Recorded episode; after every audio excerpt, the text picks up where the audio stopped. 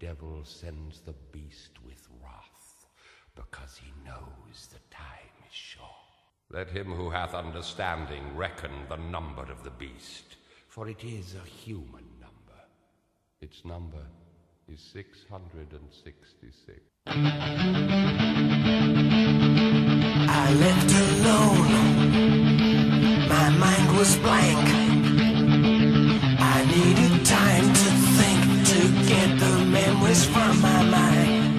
Olá, bem-vindo a mais um Locadora do Trash. Eu sou o João. Eu sou a DNB. Eu sou o Felipe. Eu sou o Leonardo. E eu sou o Vitor. Muito bem, muito bem, muito bem. Bom, estamos aqui, né, de novo aqui no Locadora do Trash, né? Acho que dessa vez o demônio pegou a gente porque tá, tá difícil. Hoje tá. Acho que o tema tá específico mesmo. Mas beleza. Bom, a gente tá com nossos convidados, né, habituais, nossos colegas aqui, nossos chegas, né, que sempre participam aqui do Locador do Trash, sempre vem com umas opiniões bem legais e tais, bem, bem embasadas. E dessa vez eles vieram também para comentar, né, lembrando, já emendando, né, antes deles se apresentarem um pouco mais, né, é, que a gente tá com esse especial de falar pelo menos uma vez ao mês sobre um filme que a gente comenta, dá uma especificada sobre ele. E a gente escolheu para estrear esse quadro O Exorcista, né? Que é um filme clássico, né? E a gente vai falar um pouco mais, mas antes vamos falar com nossos amigos aí. Bom, a gente tá com o Leonardo e com o Vitor. É, eles já participaram aqui, né? Como eu já comentei. Mas eu gostaria que eles falassem um pouco mais sobre eles, sobre os projetos que eles têm também na, na, na internet de meu Deus, né? Bom, vamos começar então pelo Vitor. Vitor, fala aí, cara, o que, que você tá fazendo aí nessa internet? Fala, João. Eu, como eu já disse na, nas outras vezes que eu estive aqui, eu tenho o podcast Imigrante da Bola. E dentro do Imigrante, Imigrante da Bola eu tenho o podcast Player 1. O primeiro sobre futebol, o segundo sobre os games de futebol. E além disso, tem o podcast Multi-Infinito, no qual a gente trata de temas da cultura pop, eh, filmes, HQs, animes e coisas do tipo. Quem quiser conhecer melhor, pode jogar qualquer um desses nomes lá no Twitter, ou então arroba o Vitor Bruno lá no Twitter. E vira e mexe também tem algumas opiniões bem interessantes que eu tento jogar lá no Twitter. Lembrando também, pessoal, que todas as informações vão estar aqui no post, né? Para vocês clicarem no site do Terror Mania, que logo vocês vão ser redirecionados para todas as informações. Bom, Leonardo, também você agora, me conte aí o que, que você faz nessa internet, meu Deus. É, então, como nas outras vezes, né, que eu participei, né, eu, eu tenho agora um site que se chama Correio Poético, né? Inclusive, quem quiser dar uma curtida lá na página para dar uma força no Facebook, é Correio Poético Site, em que eu tô agora falando muito de literatura. Eu sempre escrevi crítica de cinema, né? Desde que eu me conheço por gente, eu escrevo na internet crítica de cinema. Mas é, como eu sou formado em letras, né? Eu faço pós em letras, eu senti a necessidade de escrever também sobre literatura. E aproveitando o espaço lá, né, como eu sou apaixonado por arte em geral, eu falo agora sobre literatura, sobre cinema, sobre música, sobre quadrinhos, sobre é, todas as artes possíveis. Sim. Beleza. Lembrando também o post do, do Leonardo vai estar aqui, né? Pra vocês acompanharem o Correio Poético e ver as opiniões dele, né? Mas beleza, vamos então pra, só pros recados e a gente já volta para comentar um pouco mais sobre o Exorcista.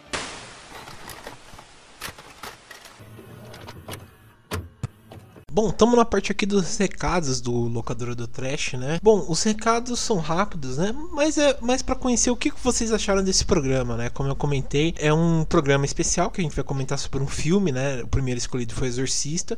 Dê sugestões de qual o próximo filme que a gente pode é, comentar, né? É, vamos ser, dissecar ele, falar sobre a produção, sobre a história e tal. Espero que vocês gostem, dê um retorno pra gente gravar mais. E a ideia é sair to toda vez um, um filme por mês, né? Pra gente comentar. Então, para isso, quero que vocês mandem e-mail pra gente, que é o contato.terrormania.com.br. Lá vocês podem tanto é, comentar sobre isso, né? O que, que vocês acharam desse episódio, como também dar sugestão de pauta. Se quiserem fazer uma participação, é, puxar a orelha, enfim, fique à vontade, mande só e-mail pra gente. E também nas nossas redes sociais, que é o que? Nossas redes sociais, tanto Facebook quanto Twitter quanto Instagram. Você pode achar a gente no arroba terrormania666. E vocês também podem ficar por dentro do Terrormania, né? Por dentro do Locadora do Trash, dos próximos episódios. Enfim, fique à vontade.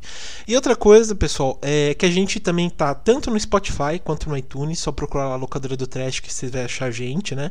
E também a gente tá no Google Podcast, né? Você que gosta de ouvir em outras plataformas também. No Google Podcast a gente tá lá e vocês podem ouvir a gente. E quem for mais aqueles velhos de guerra e tal, né, que tá começando, gosta dos podcasts desde o começo, é só assinar nosso feed, né, que vocês vão achar a gente com a barra do Anchor e vocês vão ouvir a gente, né, lá e fica à vontade também que em qualquer agregador de podcast seu a gente tá lá. Bom, pessoal, então é isso, gosto, espero que vocês gostem do episódio e até mais.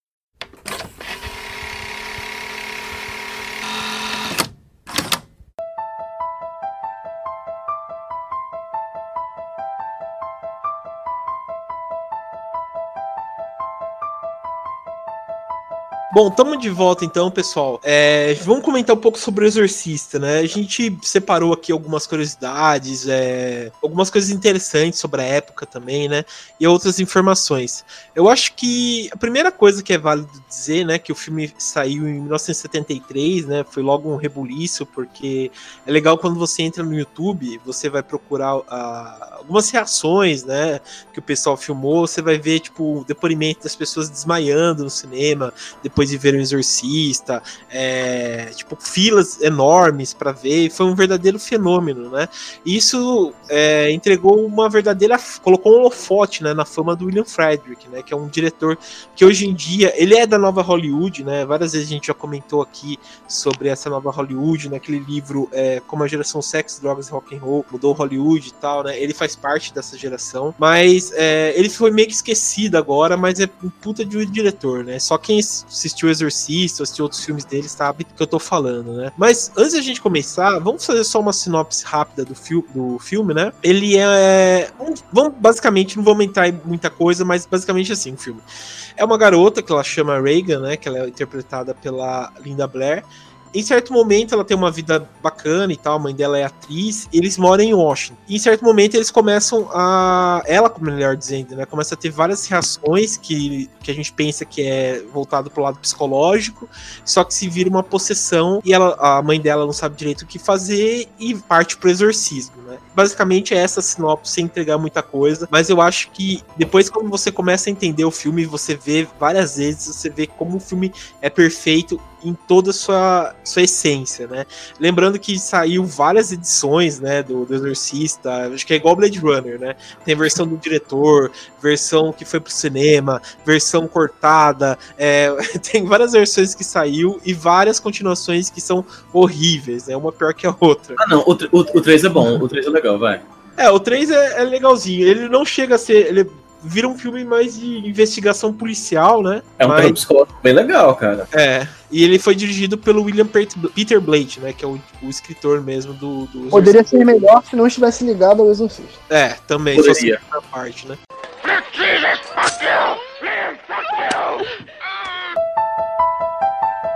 Eu acho que assim, antes da gente começar, vamos, vamos começar pelo começo da gente, né? Vocês lembram a primeira vez que vocês assistiram o Exorcista? É, vamos começar aqui, Dani, começa você falando. Qual a primeira vez que você assistiu o Exorcista, você lembra? Nossa, eu não tenho ideia. Acho que é uma daquelas coisas que você nasce sabendo que já existe.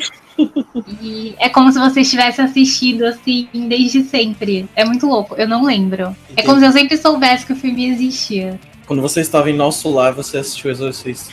Com certeza. Devo ter visto na vida passada. Entendi. E você, Felipe, você lembra a primeira vez? Eu tinha 10 anos de idade. Meus pais não, não estavam em casa. Era de madrugada. E aí começou a passar na TV. Eu, ah, dá nada não. Entendi. E aí Tudo eu. certinho. Tudo E aí certinho. eu, tipo, fiquei acho que umas duas semanas sem dormir, vendo a menina passando os dedinhos assim, sabe? Aquela cara marota no canto do quarto e eu não consegui dormir por umas duas semanas. Aí depois eu também criei esse calo natural pelo trauma e nunca mais tive medo. E você, Leonardo, você lembra a primeira vez que você assistiu? Eu me lembro, é, eu não me lembro muito das minhas impressões do filme, mas eu me lembro a primeira vez, faz mais ou menos uns 10 anos, foi a primeira vez que eu vi. Eu devia ter na época uns 16 anos, mais ou menos, né? Porque eu não via de filmes de terror quando eu era pequeno, eu sempre tive medo.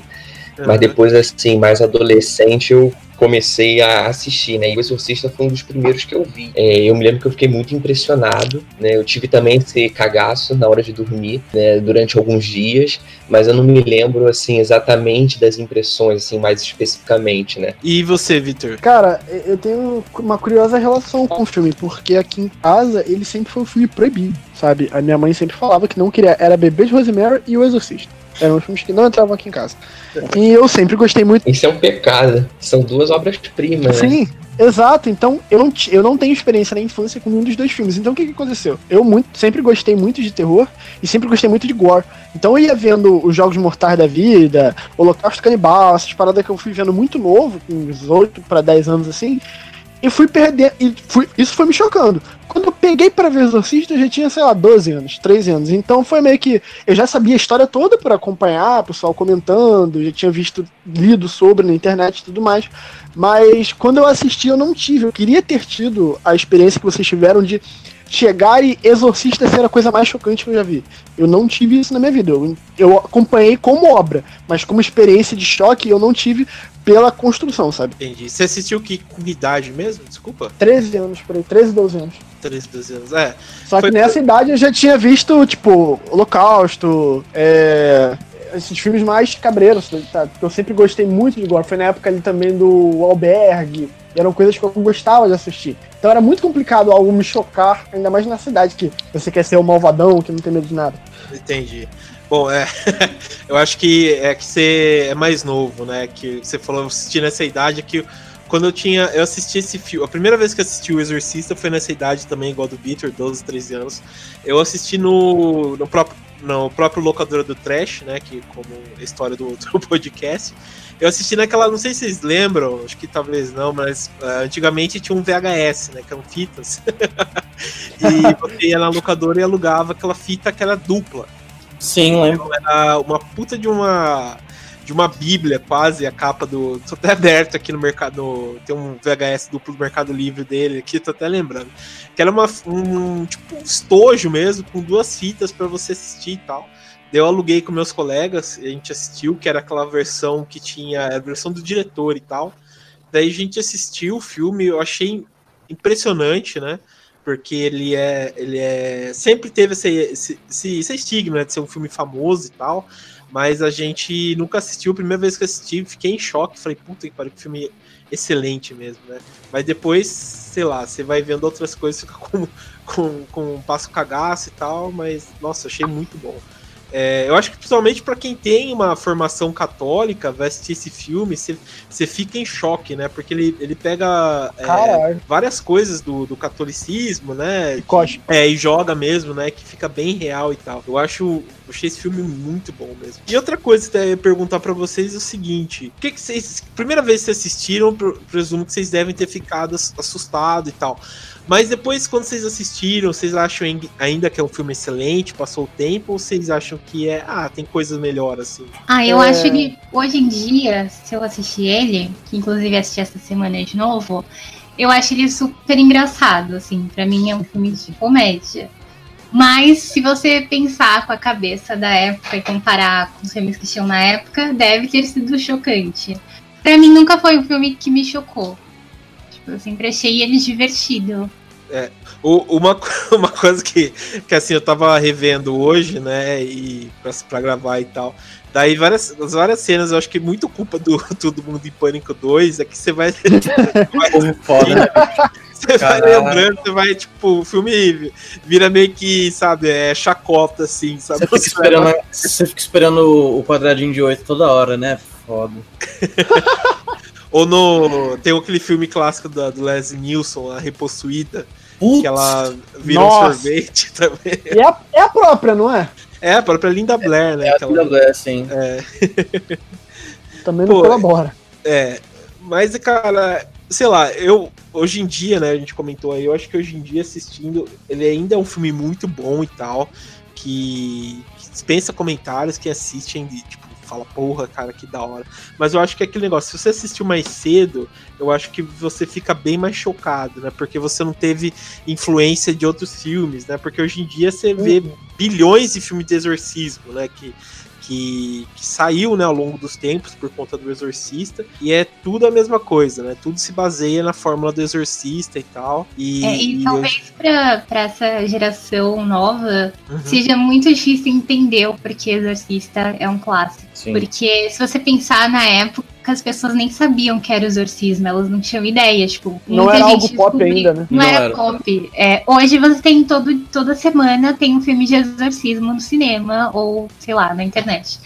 Eu pensei que a Dani ia tinha, falar que eles- toda semana ela vê um exorcismo. Eu já ia falar, poxa, que rotina, hein? Que Olha, rotina. Né, que vida agitada. Mas, então, naquela época o pessoal não, não tinha noção, né? Até o nome eles ficaram com receio de usar esse título, justamente pela falta de conhecimento das pessoas. Então, é completamente diferente o quadro, assim, de quando foi lançado, pra você poder ver o filme agora, tipo, pra quem for ver pela primeira vez. Eu acho que é muito diferente esse impacto. Eu lembro que na época do, do aniversário do filme, eu não lembro de quantos anos, que foi quando Foi eles em, lançaram. 2000, foi em 2001 que eles lançaram. Foi, né? Foi a É. versão, se não me engano, do Do corroteirista. diretor. Do diretor? A do É. corroteirista só foi depois, né? Isso é verdade. E eles tentaram criar uma, um clima diferente, inclusive da primeira estreia, que era uma coisa assim: é, é um filme com novos segredos, tem coisas ocultas que ficaram escondidas e tal. E assim, é, eu, eu era moleque na época, claro, mas me marcou muito porque funcionou de certa maneira, sabe? E assim, emendando já a minha opinião sobre o filme. É, é meu filme de terror Ah, só, favorito. só cortar um pouquinho você. É, falar. mas nessa versão é, tem aquela cena icônica da escada, né? Que pra mim é maravilhosa. Que, tipo, É, essa daí é a versão do diretor, né? Essa é a versão do diretor, Sim. sim. É. É. porque a versão do. A última versão de todas, é, que vazou no Intercept, é a que tem cenas mais longas no Iraque, que é logo no começo do filme. Tem algumas. Tipo, algumas bobagens assim do padre caminhando, sabe? São bobagens. Mas assim, eu. Eu sou apaixonado por esse filme, cara. Assim, eu, eu entendo que ele é. Hoje em dia ele, é- ele é muito bobão, mas ele é o, o filme de exorcismo, sabe? Antes de, de, como hoje vocês estavam falando, antes de existir exorcismo, sabe, existia o exorcista. Foi necessário que ele sedimentasse uma série de regras que funcionassem dentro do universo. Muitas coisas que a gente segue hoje em dia em filmes de terror, a gente depende do dependeu muito do exorcista. Sim, sim. É, ele é um filme muito bom, cara. Eu acho que é um filme, sei lá, até assustadores hoje em dia. Hoje em dia você vai ver, acho que não tem nenhum filme. Não, claro que tem, né? Mas é, acho que não sobrevive tanto ao tempo como foi Exorcista, né?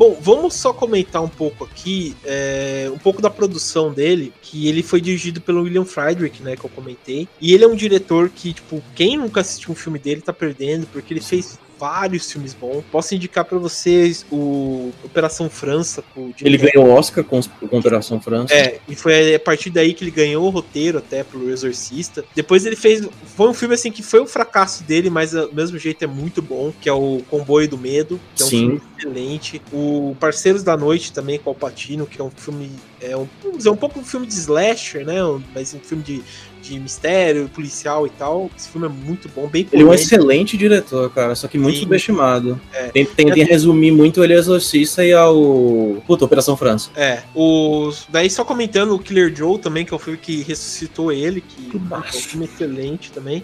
E também tem um, um- um documentário que tem na Netflix, que eu ainda não assisti, mas é, foi o William Friedrich, que, se não me engano, que, que dirigiu, que é o, o, o Demônio, o, Fa- o Padre e a Morte, alguma coisa assim, né? É. Uhum. Que, Pode ir, que vai eles comentam que é um filme muito, muito bom, né? Que falam que é muito. Que é Eu assisti.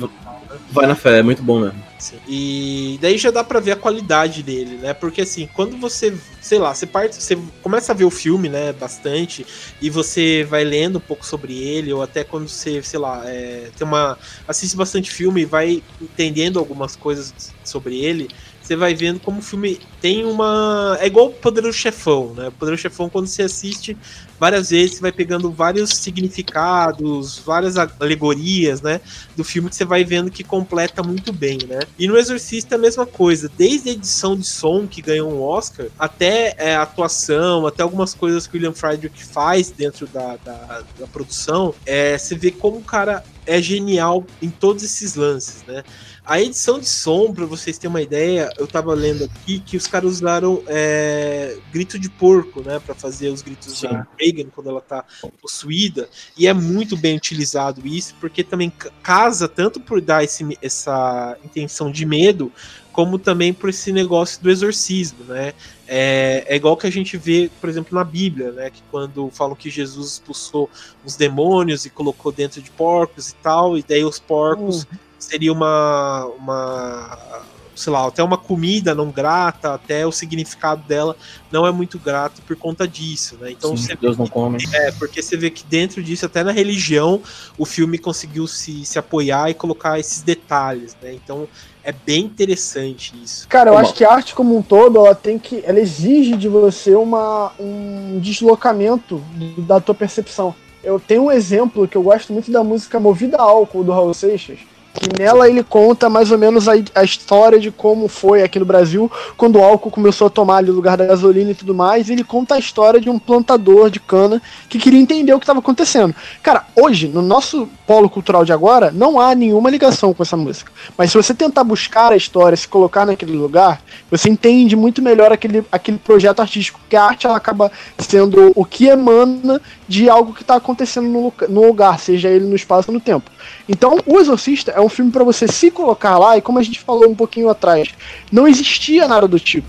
Então, é você entender, é mais ou menos aquele fenômeno do Bruxa de Blair, né? Que os atores foram pra puta que pariu e todo mundo ficou achando que os caras tinham morrido. É, é você entender que naquele momento não havia precedente, não havia parâmetro. E o Exorcista hoje, para ser apreciado, você pode fazer ou essa viagem ou simplesmente entender ele como um diálogo, uma interpretação do que é bem, o que é mal, o que que é o mal, além de algo interno. O mal é externo ou é interno a nós? Acho que o filme debate muito isso. Mas acho que esse deslocamento que a gente tem que fazer pra época do filme é essencial. Não, sim, é, ver a, situação da época. Mas eu acho que assim, a gente normalmente, quando a gente fala, ah, sei lá, é, tem que entender a época do filme e tal, eu acho que assim, a gente tem que ver quando falam bastante quando o filme é ruim e tal, né? Mas eu acho que nesse caso do Exorcista, independente da época, ele é um filme atemporal, cara, porque ele, eu acho que ele sobrevive muito a isso. É, por exemplo, não interessa você ver daqui a 20, 30 ou 15 anos, ele ainda vai ser um filme bem assustador que você vai conseguir transportar para pro filme, né?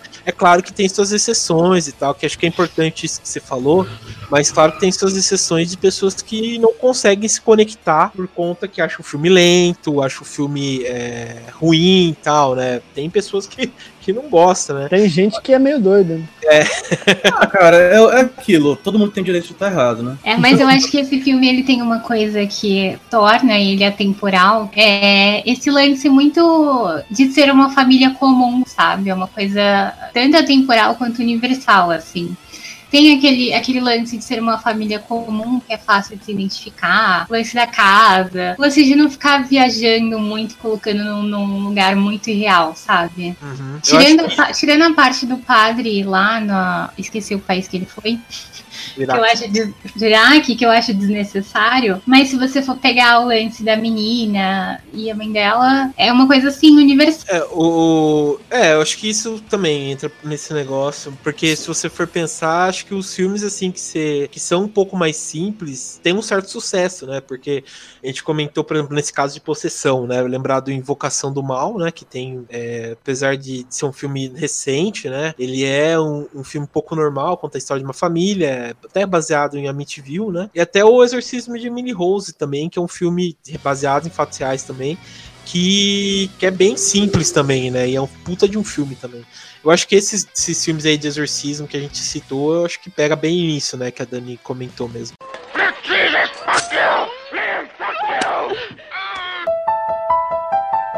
Bom, outra coisa que eu ia perguntar pra vocês, é, relacionado ao filme, é a questão um pouco assim da, da. Não sei se vamos dizer que eu não queria tocar nesse assunto de religi- religiosidade, né?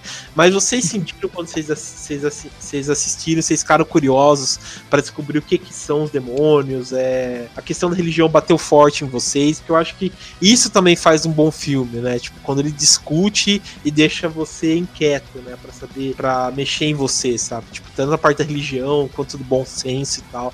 Acho que isso que faz um bom filme. Vocês sentiram bem isso? Não, é, eu acho até que a gente já comentou isso em algum programa muito antigo, que eu não vou lembrar agora. É, mas eu, eu, particularmente, não acredito em nada. Então, e como esse filme foi baseado em fatos reais também, pra mim foi meio que falta de informação na época. E acho que a menina devia ter alguma coisa com epilepsia.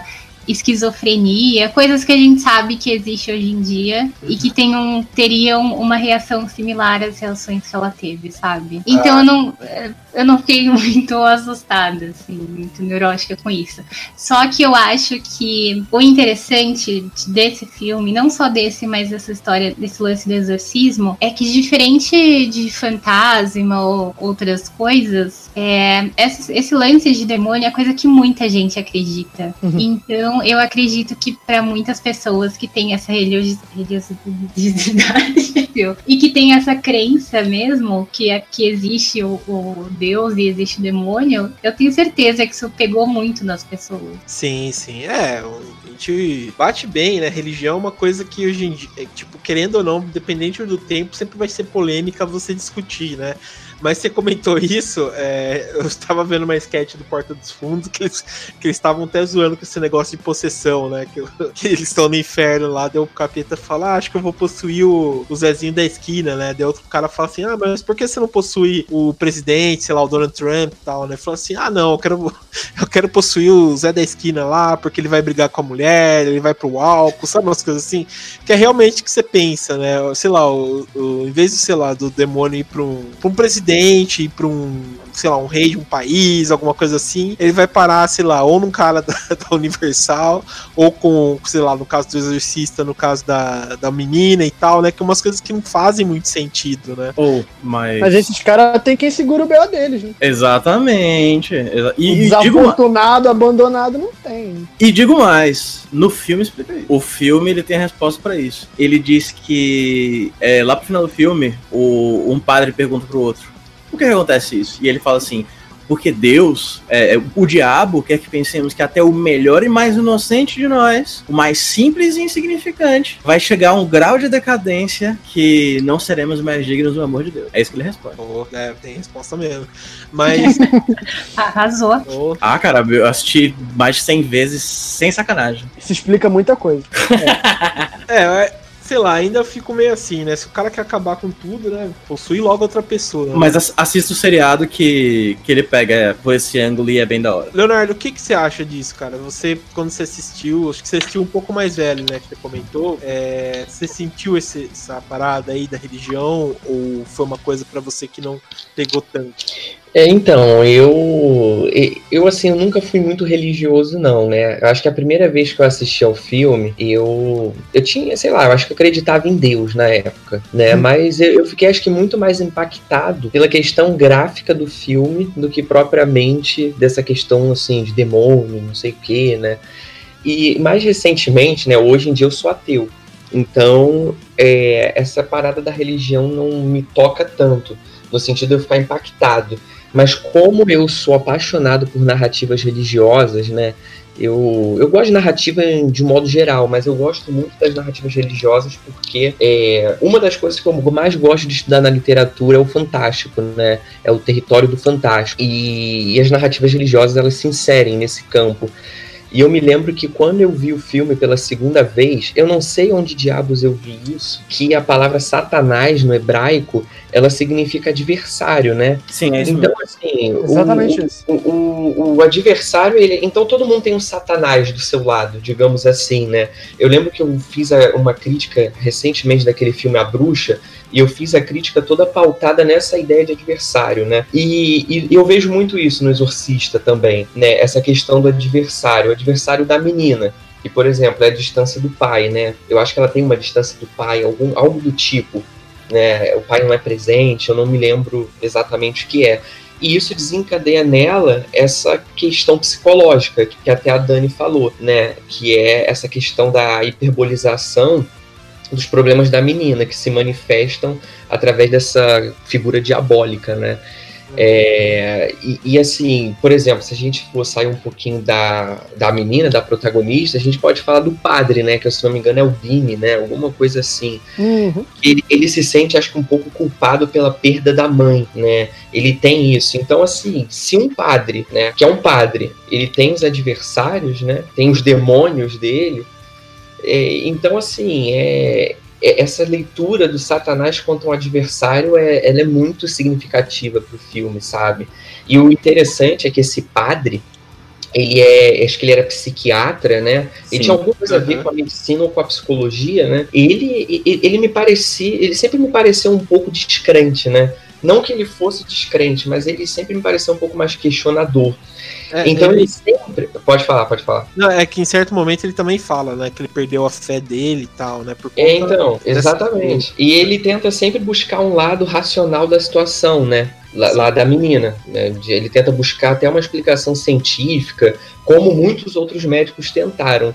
Né? Só que assim, o que eu acho interessante no filme é que assim, ele tenta conversar com esse lado mais racional o tempo inteiro, mas parece que o caso da garota extrapola isso, né? Ela parece se inserir justamente nisso que eu falei, nesse universo do fantástico, né? No sentido de que assim, ela tem realmente ali um adversário personificado. O, o demônio existe ali, né? Nesse caso, é um filme que entra nesse, que penetra nesse nesse subgênero do fantástico que é o maravilhoso. O maravilhoso é quando você não tem explicação, né, racional pro caso e ela, ele foge do real. Eu acho isso muito rico no filme, por isso que eu considero assim o Exorcista um dos grandes assim do, da história do cinema americano, sabe? Independente do gênero, eu considero um dos maiores. Eu posso fazer uma intervenção rapidinho, João? Peraí, é, é que daí eu queria que você e o, o Vitor comentassem nesse próximo tópico, já que vocês mandam mais, manjam mais, quer dizer, é a questão do demônio, né, que aparece, porque a gente vê um demônio, né, o próprio padre, padre Caras, né, fala que, a Reagan fala, né, ah, eu tô com o diabo, daí ele fala assim, mas ele tá com o diabo, né, não é um demônio e tal, ela fala o diabo em pessoa, né, e eles citam depois, não aparece em certo nenhum momento a palavra do Pazuzu, né, que a gente sabe que é o demônio, vai aparecer no filme e a gente só descobre depois, né. O que que é o Pazuzu, o que que ele, ele faz sentido ele tá lá, porque ele é, um, sei lá, um demônio sumério, não,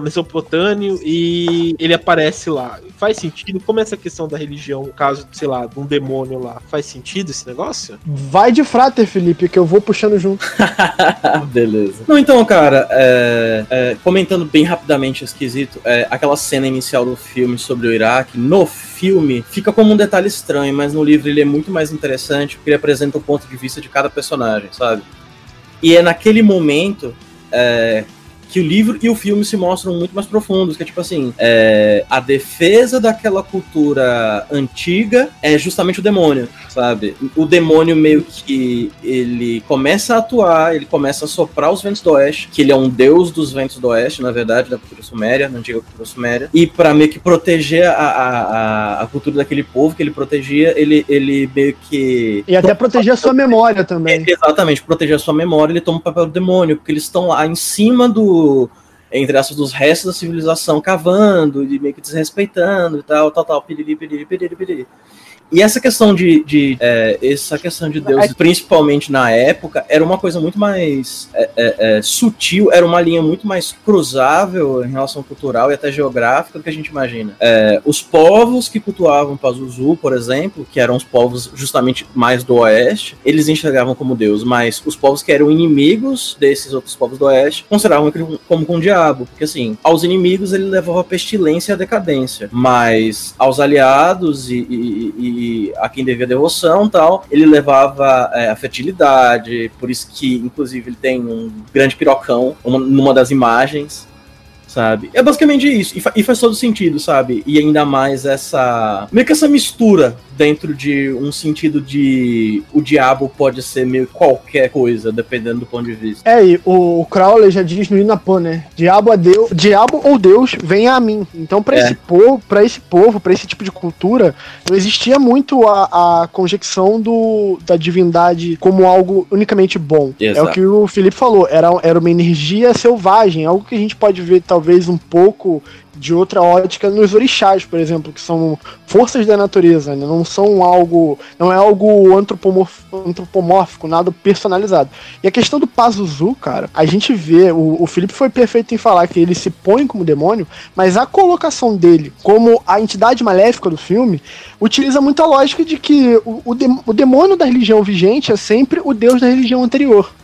E a questão é, você domina e você pega os- o panteão de gente e coloca ele como mal. E essa questão é abordada no filme com essa, essa, essa tocante da invasão dessa percepção de que aquele espaço está sendo tomado, aquele espaço. E Pazuzu é bom lembrar que não se invoca Pazuzu, se Exato. cultua. Ele não é uma, por exemplo, usando uma analogia para alguma coisa mais próxima aqui, você não evoca Ganesha, você evoca Ganapati, que é um dos nomes dele, e você cultua a Ganesha, que é a entidade como um todo. Pazuzu era, era a questão maior, era como era visto para o povo sumério essa manifestação da divindade, algo que pode ser também muito correlacionada a outras divindades, como o próprio, a própria imagem geral de Baphomet, pode-se dizer assim, que é algo que não tem bem ou mal, é algo que vai da luz às sombras. E é muito interessante a forma que o filme trata sem transformar no diabo cristão. É muito É, porque- complicado você não cair no diabo cristão. É, porque é estranho até como a forma que vocês estavam comentando e a forma que ele coloca no filme, né? Porque no filme dá pra crer que é o diabo, tipo, que a gente lê na Bíblia e tal, né? E quando você vai pesquisar sobre, sei lá, Pazuzu, tem uma diferença histórica grande, né? Sobre isso. E também esse negócio, né? Do bem e mal, porque a gente sabe que os demônios, sei lá, até, sei lá, santos antigos, o próprio até Deus, né? Que a gente for ver no, no Velho Testamento, ele não é um Deus maniqueísta, né? Ele é um Deus que, que sei lá, é bom, é mal, é, é, sei lá, é, manda matar o filho de outro, não gostou daquela população, manda um, um dilúvio e tal, né? Então é É, tem uma, tem uma linha de interpretação que crê que o primeiro testamento é um É. demônio e no segundo vem o Deus, né? Ou então que são dois deuses diferentes. É. Du- duas metades de um só deus. E, mas é estranho porque no filme eles colocam, tipo, uma coisa bem mesmo, bem contra o mal e tal, né? E fica bem aquela coisa mais religiosa na, na crença cristã do que outra coisa, né? Fica mais uma coisa civilizatória, falei bonito Exato. agora, do que religiosa. Sim, e. Mas é, sei lá, né? Acho que não sei se talvez seja um furo ou quando a gente vai estudando um pouco, é, vai Não. vendo isso, né? Porque. Furo não, eu acho que é, é uma exagero, talvez. E eu É, tenho uma muito revelação. parecido com o que foi feito no Hereditário, que foi pegar Paimon, que é um dos, Pô, das- dos espíritos mais era, tranquilos, vamos dizer assim, da Goethe, e colocá-lo como uma coisa absurda. era pra ser Astarote, cara. Era pra ser Astarote.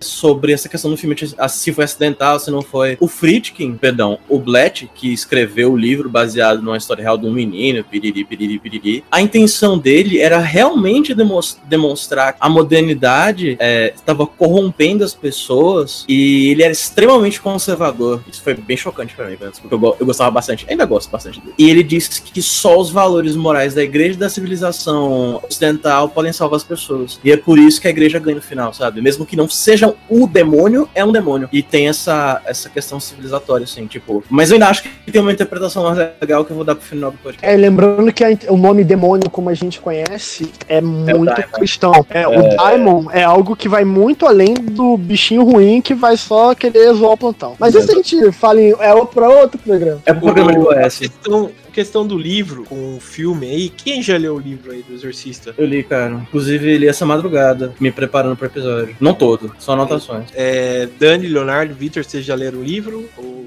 não? Eu não, eu não. Não. Não, não, nunca li não, só vi o filme mesmo. Entendi. Então, beleza. Felipe, fala aí pra gente qual que é a diferença entre o livro e o filme. Olha, é, é um dos poucos casos que eu posso dizer assim, tranquilaço, que foi uma adaptação muito bem feita. As escolhas do filme foram bem feitas porque tem um limite de tempo e de edição e de lógica, projeção diferente de arte, né? Mas eu acho que vale a pena ler o livro e assistir o filme, ou assistir o filme e ler o livro, sabe? Apesar de ser a mesma história, ter os mesmos desfechos, porque você tem um insight maior dos personagens, porque é um tipo de mídia que permite isso. E aí você passa a entender melhor as motivações deles nos filmes, no filme, sabe? Então, assim, Mas você dá um exemplo claro aí? Qual que é a Porra! diferença? O que que.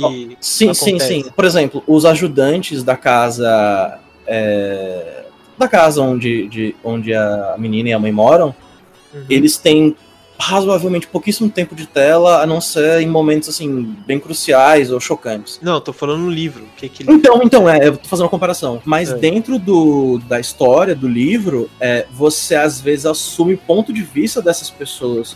E a maneira como aquela casa tá desestruturada, você percebe detalhes que você não perceberia antes. É, aquela cena das ratoeiras, por exemplo, que tem no começo do filme, logo no começo do filme. É, existe essa cena no livro, e no livro é muito mais aterrorizante, sabe? É muito mais. É uma presença muito mais conspiratória. Inclusive, é, ele usa uma linguagem como se fosse uma cobra, sabe? Deslizando naquele porão por entre as ratoeiras. Ele usa uma linguagem que dá a entender isso, sabe? Uhum. E fica muito mais assim, é, o alvo é a menina, mas também a família inteira e a casa, sabe? Pelo que tu tá falando, é uma narrativa mais puxada pro lado do King, né? É, é, sim. E, e, assim, vale a pena conhecer os personagens, sabe? E, o, o- a adaptação ficou boa, porque o roteiro é do, do, do, do- do autor do livro, né?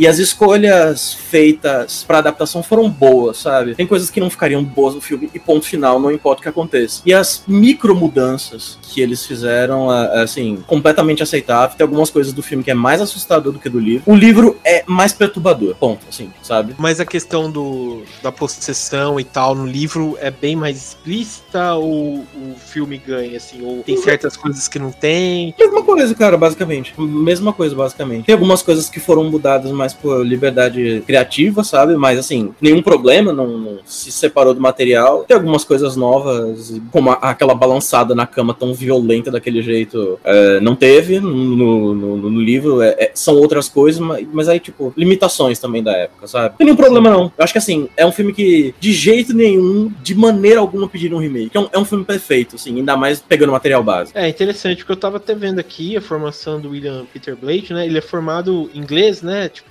sei lá, inglês deve ser a literatura deles lá. Aham, sim. E ele, tipo, teve uma experiência, porque ele tava vendo aqui que ele é formado, né, na Universidade de. Acho que é Georgetown.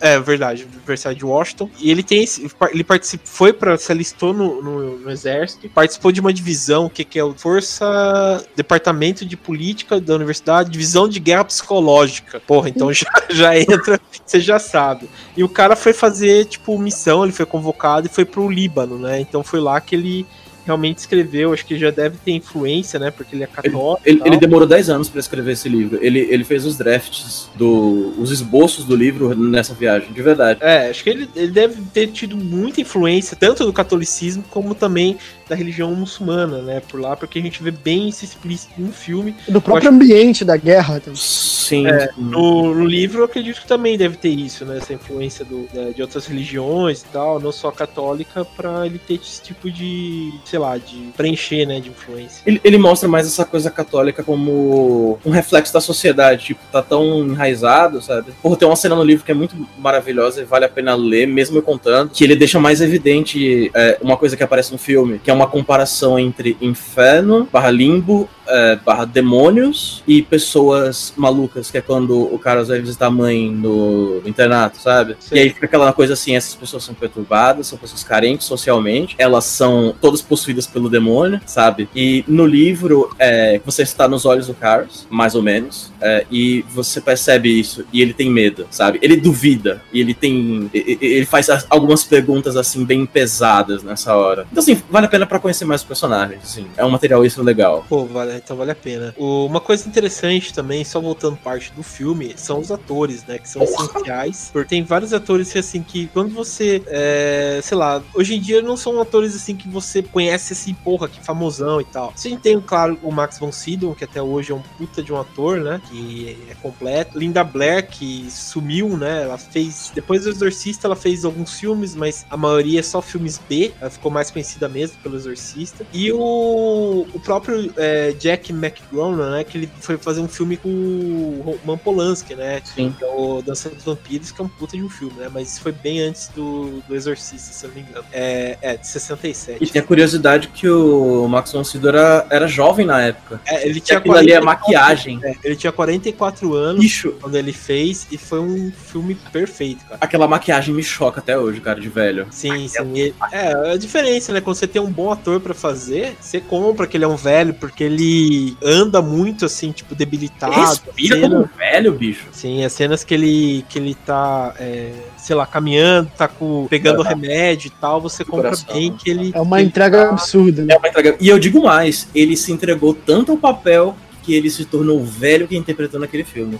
Se você pegar uma foto dele hoje em dia, ele tá idêntico. Juro pra você. É. Pode colocar aí, ouvinte. Ele tá idêntico mesmo. O, eu acho que assim, um dos melhores atores também no filme, acho que todos estão perfeitos. Eu gosto muito da, da interpretação do Padre Caras, né? Interpretado pelo Jason Miller. Eu acho que ele é um- foi um, excelente ator. É, não lembro dele de outras produções, mas ele tá excelente. É, também é o teste, né, de elenco. Não sei se vocês já viram o teste de elenco da Reagan, né? Que eles, Já é muito bom. Que ela conversa com, com o William Friedrich, ela ela se entrega de verdade pro filme, né? Sim. Do jeito que ela faz e tal. Assista. Ah, é, e a- é, até a gente tem um outro programa, né? Que o- foi a primeira participação aqui do Leonardo, que foi sobre as curiosidades do, dos sets e tal, né? Maldições dos sets, que a gente comenta sobre Exorcista, né? Porque acho que o pior- a mais prejudicada, né, no filme foi a, a Só se fudeu. Bust, Só é, se fudeu. só se ferrou, que foi a Ellen Bust, né? Que ela ficou com uma dor. Até, eh, falam que até hoje em dia, né, ela tem essa dor. Ela, ela, ela já foi viciada em morfina, cara, por conta dessa dor da coluna. Sim, e foi muito culpa do William Frederick, né? Quem ouviu outro programa já sabe o porquê, né? É psicopata no set, basicamente.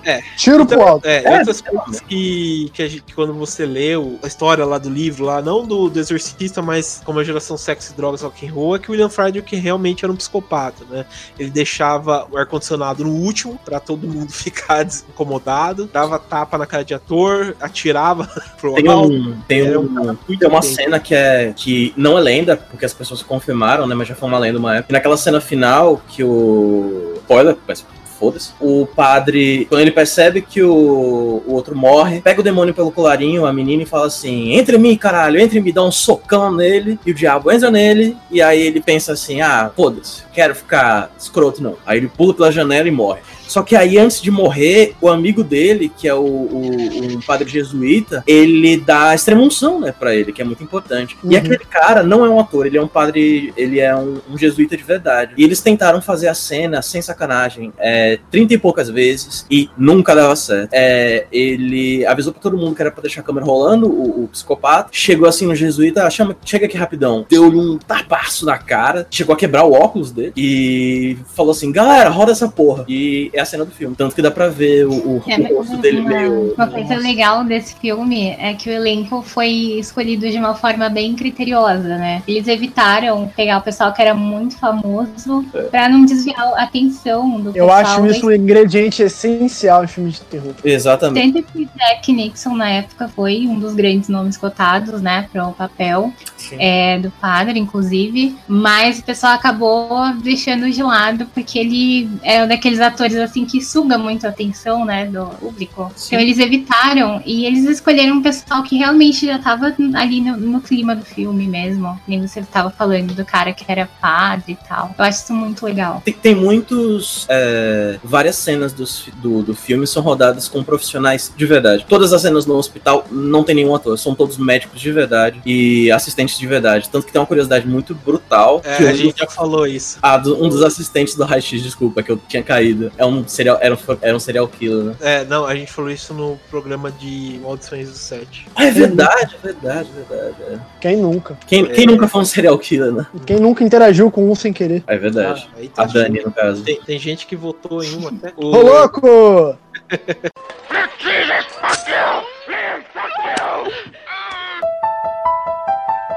Outro ponto também que a gente que eu quero puxar aqui antes pra gente concluir é a questão das continuações. né? Vamos, vamos puxar aqui um por um. O que, que vocês, vocês assistiram? Primeiro, quero saber. Vocês assistiram? O que, que você acha das continuações? Vocês acham válidas? Vocês acham que devia ter existido? Fala aí, Dani. Você acha que você assistiu alguma continuação? Você acha que devia ter existido? Ah, é um lixo, né, tudo.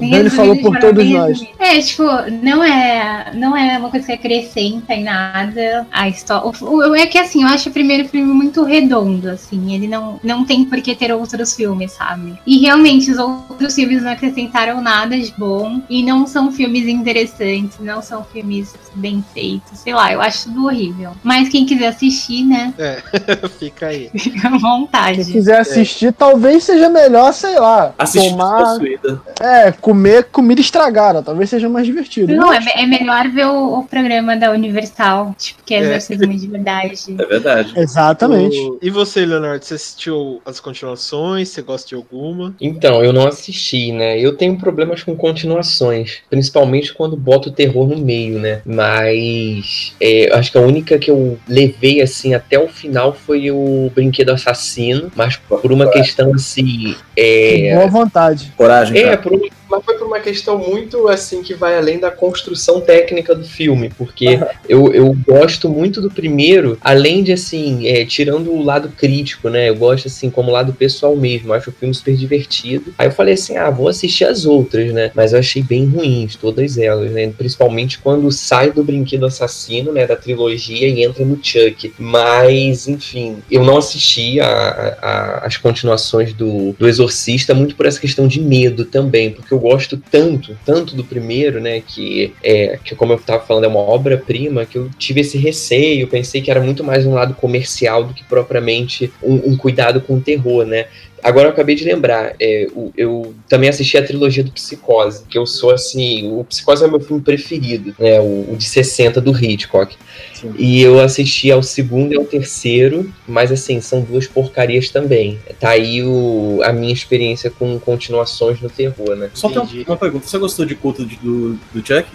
O culto de Chuck foi o último? Não, é o, ulti- é o último, porque ainda tem o, o reboot, né? Então, esse eu acho que eu não assisti. Eu assisti até aquele é, Maldição de Chuck. Ah, Agora sei, eu não me lembro. Esse culto de Chuck é divertido. É, é, assim, é um filme bem divertido, real, assim. É, eu já conversei com o João e ele falou que era realmente mais legal do que, o, do que os outros, né? Tirando É o primeiro. Mas eu não parei pra assistir. Eu, eu até talvez eu assista animado com o lançamento do novo, né? Que vai vir aí. Posso até dar uma assistida. E você, Fe- é, Felipe Vitor, vocês assistiram as continuações? O que, que vocês acham? Cara, vi algumas perdidas, nada que eu parasse pra assistir. Os poucos frames que eu tenho recordação foram terríveis. Eu acho que a ideia de fazer é algo que o gênero de terror sofre muito, que é a continuação desnecessária. E, cara, por favor, não vê, não vê, de verdade.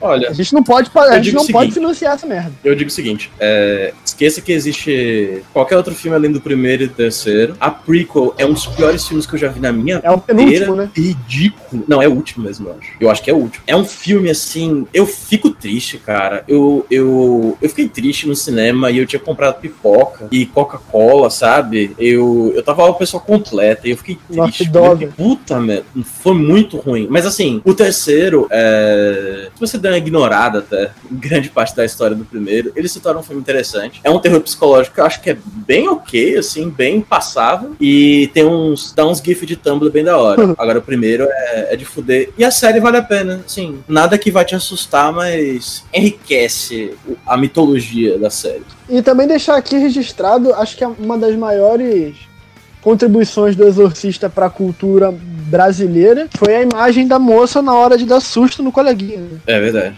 É, o, o- é interessante isso porque o, o Exorcista realmente ele foi uma, um filme que não merecia continuações. O 2 é deplorável, só quis Caralho, algumas odeio coisas. Filme. É, o 3, como, como o Felipe comentou, é legalzinho e tal, se você pensar como um exorcismo. E o resto é horrível, né? É, e aqui no Brasil vale a pena dizer que ser- serviu também tanto pra isso quanto também pro Zé do Caixão fazer o, o Exorcismo Negro, que é um bom filme dele. É um filme muito bom que ele fez, que é Assista. muito baseado no, no Exorcista. Ele pensou de um jeito muito renovador de fazer e tal, que ele entra, com- ele entra em confronto com ele mesmo, né? O José Mojica entra em confronto com o Zé do Caixão. Eu amo o Zé do Caixão. É muito bom esse filme. É, pô, acho que, pô, sei lá, primeiro é o, é o único que vale, né?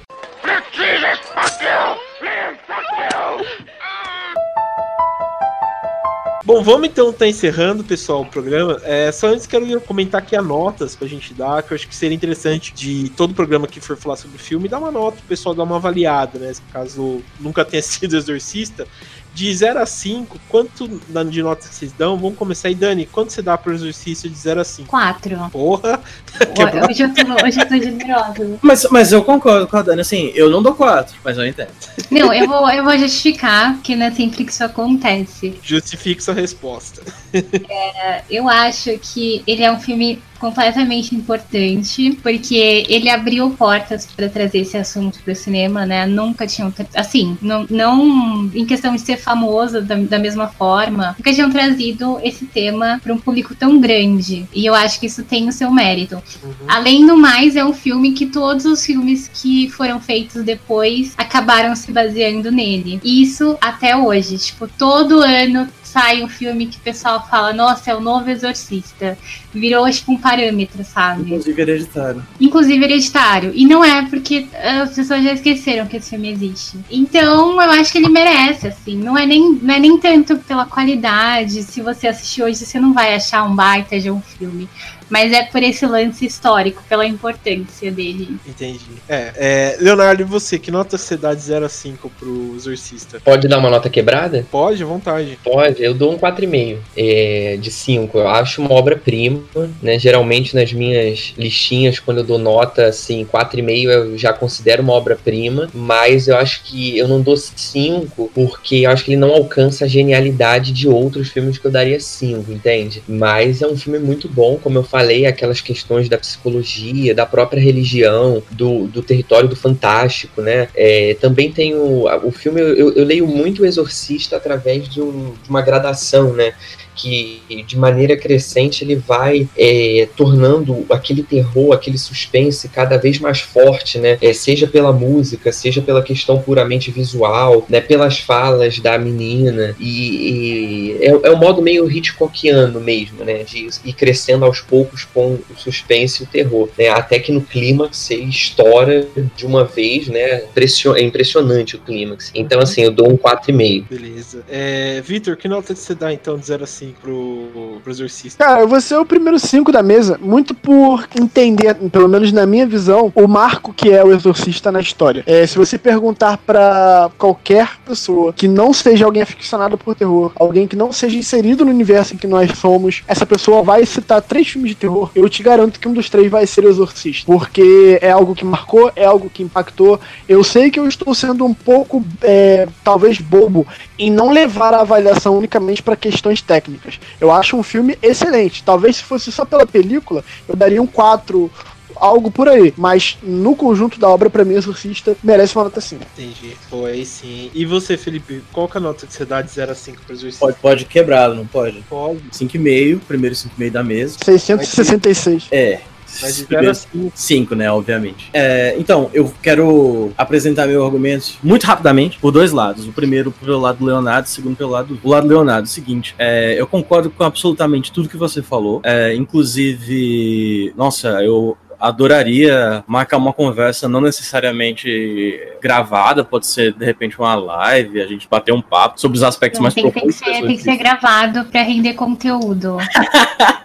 Justo. Não pode é, queimar pauta. Não pode queimar pauta, né? É justo. É, chega um ponto que o filme é, ele constrói um conceito de, do que é sagrado através do fantástico, como você disse, só para desacralizar logo depois, sabe? E ele vai desacralizando assim, num ritmo crescente, de propósito. E ele começa com os dois pés no chão e ele tenta manter os dois pés no chão até o final do filme. Ele tenta literalmente tudo, é, é sabe? É, amor, carinho, é, remédios, psicólogos, psiquiatras, é, médicos, internação, exames malucos que parecem coisas do X-Men, uh, e até que, velho, faz um exorcismo nessa menina, sabe? É um crescente. E, e uma coisa maravilhosa do filme é que ele tem é, 90% do filme é desenvolvimento, 10% é clímax. E o clímax funciona pra caralho. Agora, em relação ao que o Victor disse. É, cara, para mim, a perfeição dele mora justamente nas falhas, pela maneira como eles foram. A equipe inteira foi tão criativa e tão apaixonada pelo projeto ao ponto de entregar algumas coisas que na época eram muito complicadas ou difíceis, apesar de tudo, sabe? É, eu gosto de comparar, apesar de serem filmes completamente diferentes, A Morte do Demônio, o Primeirão e O Exorcista. Tudo bem que A Morte do Demônio foi muito mais roots, e Sam Raimi é um, é um gênio, é, não vem na minha casa pra falar mal do Sam Raimi, nem do Drauzio hum. Varela, mas é basicamente isso, eles foram completamente inventivos, tem um podcast, inclusive, é Inside the Exorcist, recomendo demais para você entender mais sobre isso. E meu último comentário, para provar provar que o Exorcista é fantástico é que existem três filmes coming of age que são, assim, essenciais. Que é o Clube dos Cinco, As Vantagens de Ser Invisível e Exorcista. Exorcista é a prova cabal de que a sociedade não está pronta para a puberdade feminina, entendeu? Na década de 70. É isso que eu tenho a dizer. Puta que pariu. Eu vou bater palma pro cara. Pô, legal. Enfim,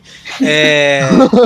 Pô, minhas notas então pro Exorcista é nota 5 mesmo. Todo mundo já falou aqui. Acho que se estender bastante, acho que já enche o saco. Mas é nota 5 e é isso aí. Beleza, então quero agradecer aqui a presença da Dani. Dani, obrigado pela participação. Gratidão. Isso aí. Leonardo, obrigado também pela participação e por voltar aqui pra gente comentar sobre o Exorcista. Valeu aí. E também você, Vitor. Valeu, obrigado também por voltar e comentar aqui, beleza? Cara, muito obrigado. Aguardo a próxima. Beleza. E você também, Felipe, obrigado por, vo- por voltar, né? Claro, e também comentar aqui sobre o Exorcista. É isso aí. Como abacate pra fazer. Deixa eu só dar minha, um, as minhas notas finais rapidinho, como sempre. É, só rapidinho, tem um filme do William Friedkin que se chama Bug. Vocês estavam falando no começo de bons filmes dele. Tem um que se chama Bug. É um filme recente, eu não me lembro o nome dele é, pra versão brasileira. É e é um Possessão. filme muito bom. Possessão, isso aí. É muito bom esse filme. Fica a dica aí pro pessoal. Mas beleza, então. Então é isso, pessoal. Espero que vocês tenham gostado. Assistam o Exorcista e até mais.